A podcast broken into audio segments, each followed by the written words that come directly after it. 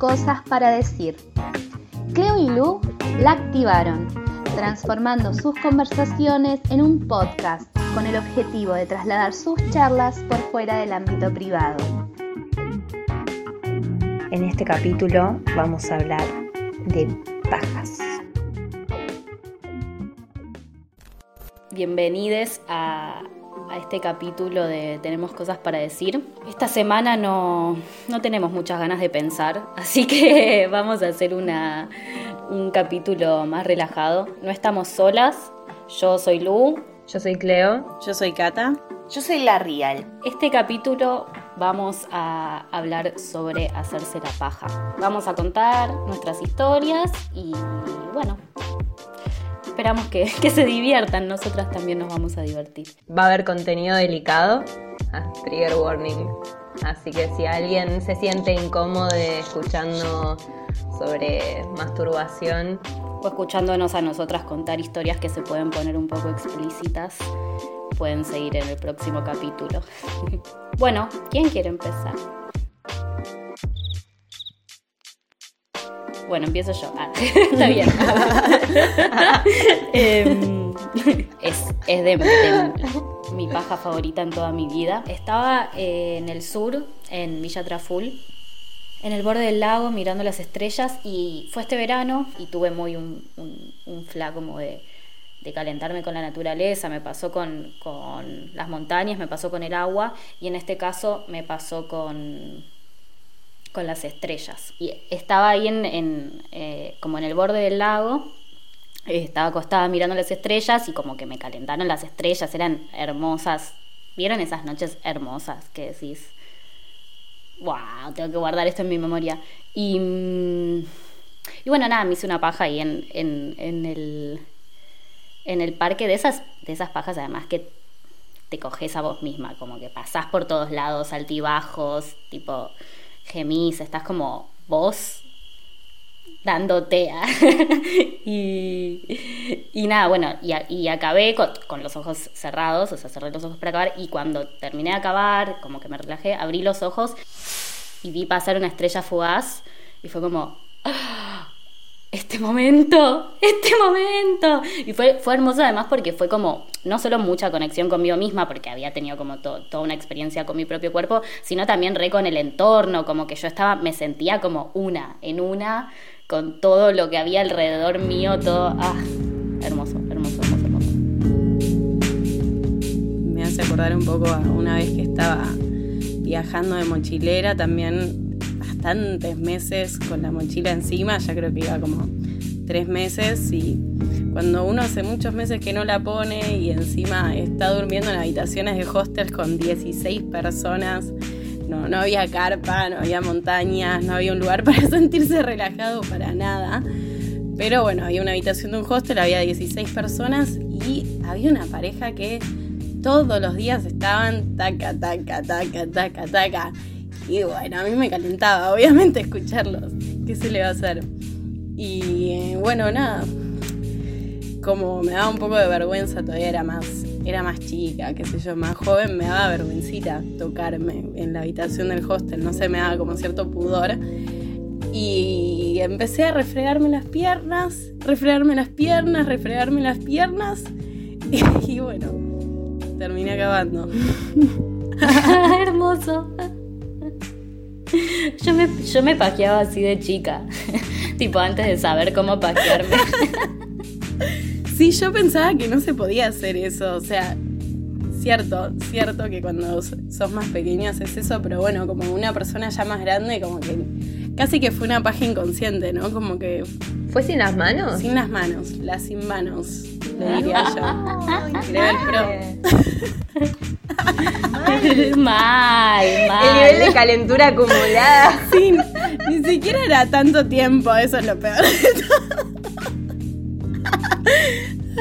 Está bueno jugar con diferentes situaciones, como con diferentes escenarios, porque eso realmente es lo que te triguea y lo que te erotiza al momento de hacerte una paja. A Cata le pasó que le estaban regarchando al lado y ella dijo, uh, esto me calienta, ¿cómo me hago la paja, no? Aprieto las piernas, apela a, a la creatividad. ¿no? Porque a veces hay calentura en situaciones que a veces no da que te hagas una paja. Cama marinera, aparte que es como muy evidente que estás ahí arriba haciendo alguna cosa. ¿qué onda, flaca? Yo tengo una que tiene que ver también un poco con la naturaleza. Estaba en Nono, en Córdoba, y mm, había como un laguito súper bajito, o sea, el agua me llegaba como si dijera, no sé, por abajo de las pantorrillas, como un poco más arriba de, los talones. Y no había nadie y no sé, pintó como me metí en el agua y de repente, no sé, me calenté. Pero no hubo un estímulo como de otro o de fantasía, sino que la situación de estar sola y, tranquila y conectada como con el lugar, porque también puede pasar que, o sea, no suele pasar que estás sola. En, un lugar como Córdoba hay mucha gente en general en verano y bueno, nada, había poca gente y fue como mucha conexión y me hice ahí una paja muy hermosa en el agua y nada, fue muy hermoso, fue muy hermoso. Sí, para mí la naturaleza tiene algo que es como que también a veces se siente como imponente o como, como que tenés esa sensación de tipo, sí. ¿qué es lo que hay? ¿Qué es lo que estoy viviendo? ¿Qué es lo que siento? Que nada, se asemeja bastante a la calentura. Igual sí, orgasmo visual con la naturaleza yo siento que he tenido sin, sin terminar en paja por ahí como situaciones en las que uno no está solo porque, no sé, camping, hay un montón de gente, pero quedarse hipnotizado mirando la naturaleza como diciendo, wow. Creo que esa sensación de mirar la naturaleza a veces es muy similar a acabar, es parecido a acabar, o sea, cuando te quedas mirando las montañas y decís,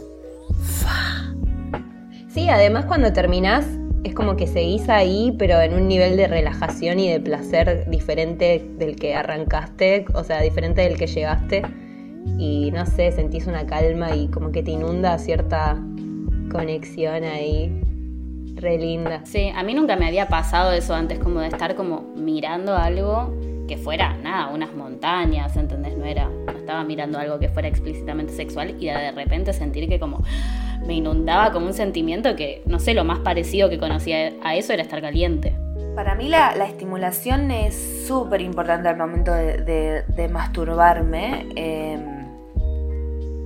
y, por ejemplo, la situación de la naturaleza para mí es una situación muy sexual, eh, porque la naturaleza tiene energía, no es algo inerte y, puede llegar a moverte cosas, ¿no? Como estar en un, en un lugar, como decía Lu, tan, tan imponente que eso es sexy, eso es sexy. La sexualidad excede mucho el acto sexual o, lo que uno considera normalmente cuando piensa en sexo. ¿Alguna tuvo alguna vez un orgasmo auditivo, por ejemplo?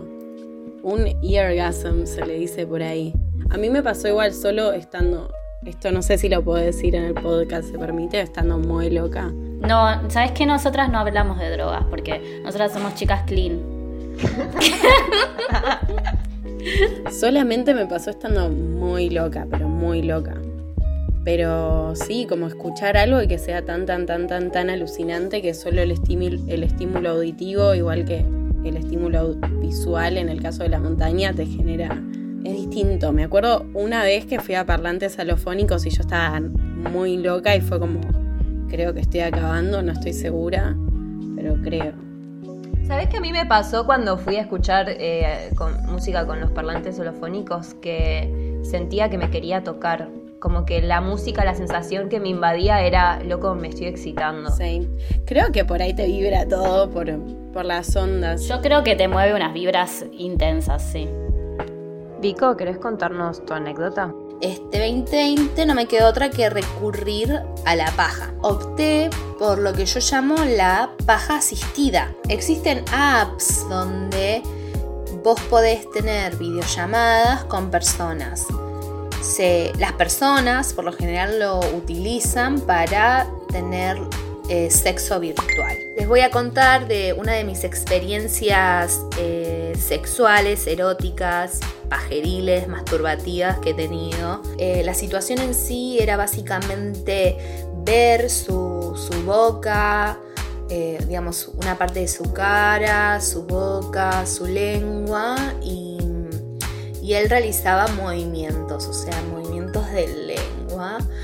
Entonces yo lo que hacía era tratar de... Eh, ¿Cómo es la palabra? Eh, tratar de replicar lo que él hacía con su lengua, replicarlo con mis dedos. Eso me dio muchísimo placer, sinceramente. Desconocía lo lubricada que podría llegar a estar mi vagina, lo cual me hace muy feliz y que se conecta con, con, la próxima paja, que es que pude permitirme squirtear. O sea, por un lado es performático y por otro lado es algo que, bueno, me gusta mucho hacer. La masturbación, la situación masturbativa eh, es un momento de autodescubrimiento. Digamos, en este sentido yo quería plantear el debate, si es que la paja es eh, paja sola, si la paja más, o sea, en sí es exclusivamente sola o es compartida. Eh, también es empezar a registrar qué cosas nos erotizan, qué cosas nos calientan, qué situaciones, qué detalles son los que nos llevan a lugares extraordinarios si hay algo que como atraviesa todo lo que estuvimos hablando hoy es como tremenda forma de autodescubrimiento. Sí, sí.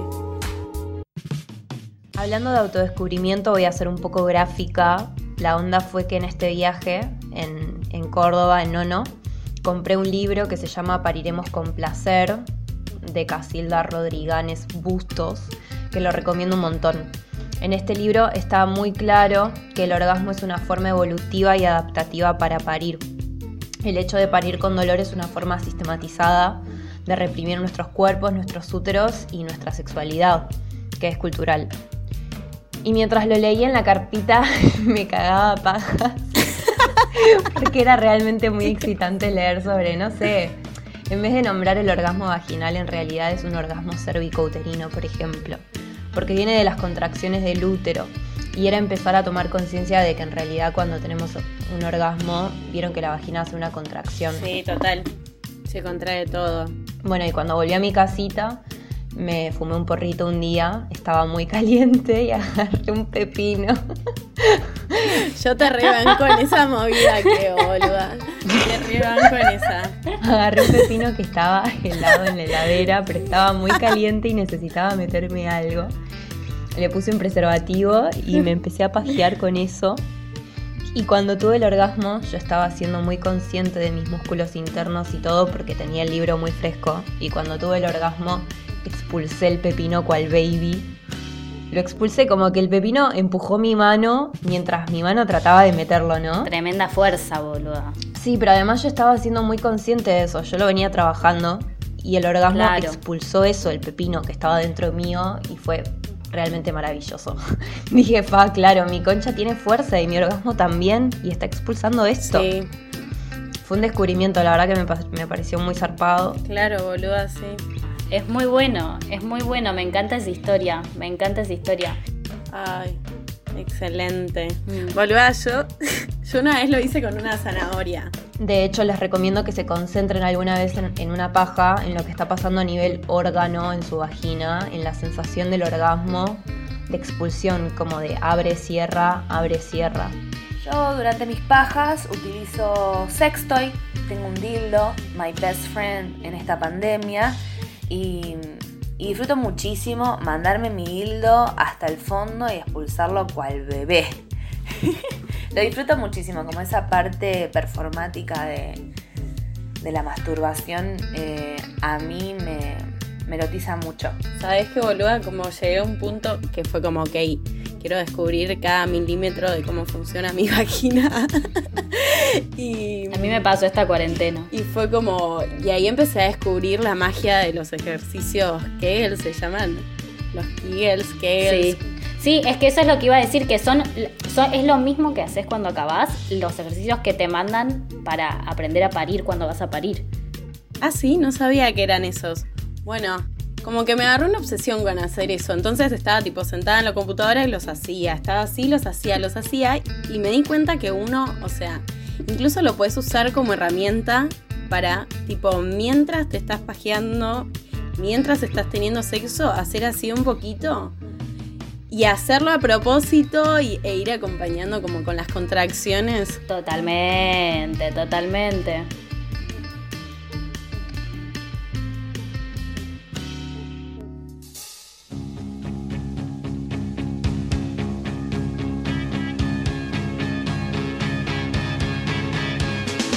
Está piola que hablemos de que nos podemos masturbar con frutas y verduras. No todos tienen el acceso a comprarse un vibrador, un dildo, etc. Y creo que si la dejas afuera de la heladera y le pones un preservativo va muy bien. Me encantó hablar de esto, me encantó además de que sea un capítulo más relajado, eh, pensar en por ahí poder desmitificar un poco eh, la paja de personas con vulva eh, es algo que siempre eh, fue muy tabú. Y además es una herramienta muy poderosa de, conexión eh, con el propio cuerpo y también con el entorno. Me encantó estar acompañada. Les agradezco chicas por la invitación. a mí me parece esto un proyecto súper divertido, además de interesante. Gracias por la invitación. Me alegra salir un día de, de Tras Bambalinas. Cata es Catatú quien nos hace los, los dibujos. Este fue el capítulo 5 de Tenemos Cosas para Decir. Nos pueden encontrar en Instagram tcpd.podcast y también en Spotify. El arte de tapa de este capítulo lo hizo Fede Gravina. Ellas fueron Cleo y Lu. Quien les habla, La Real. Ilustración a cargo de Cata Santero. Pueden encontrarla en las redes como Catatú. Han sido bendecides. Nos vemos en el próximo capítulo.